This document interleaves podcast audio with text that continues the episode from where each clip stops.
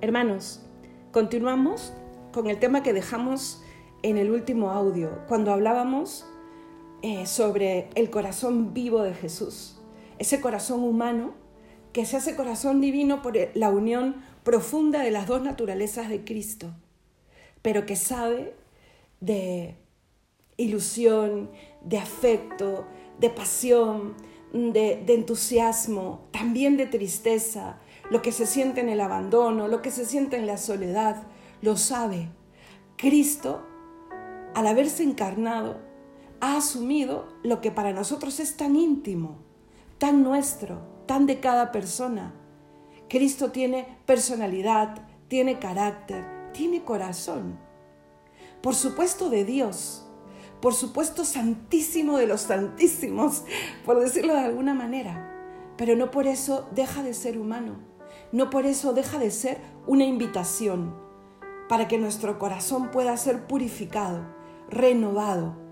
Hablábamos de cómo la santidad se obra también en el corazón. Ahora hablemos cómo Cristo nos dice que su corazón es hogar. Hay un momento en el Nuevo Testamento en donde Cristo hace referencia al corazón, a este corazón como intimidad y lo hace cuando nos invita a descansar en Él. Venid a mí los que estáis cansados y agobiados, que yo os aliviaré. Y luego dirá cómo es su corazón, manso y humilde. Él tiene un corazón manso y humilde. Nos invita a que sea ese lugar de descanso, de consuelo. Y luego nos dice, imítame también y confía, porque mi corazón siempre estará para comprender, siempre. Ayer escuchaba en la homilía, haciendo referencia también a, que era primer viernes, ¿no? Mm, que nos recordaban que para el cristiano la soledad eh, profunda, real, no debe existir. Cuando comprendemos que el amor de Dios por ti es personal e infinito, vamos comprendiendo también que hay alguien que nos ama por sobre todo, que nada, que ni el peor pecado le, le espanta para amarnos, que está siempre esperando, que está siempre perdonando, que lo único que espera es un acto de acercarse, venid a mí, por eso lo dice, que podamos acercarnos a Él. Dejemos que su gracia limpie ese corazón.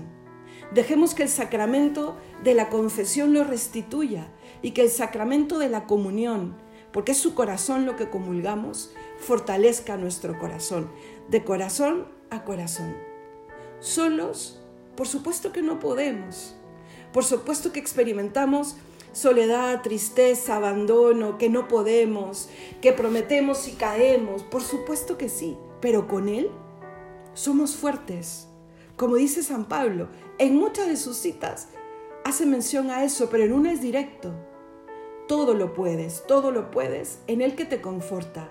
¿Y cómo te conforta? Es que no solo te ha dado su corazón, ha enviado su espíritu para que viva dentro de ti, para que muera en tu alma bautizada Mañana celebraremos cómo en Pentecostés el Espíritu nos hizo maduros en la fe.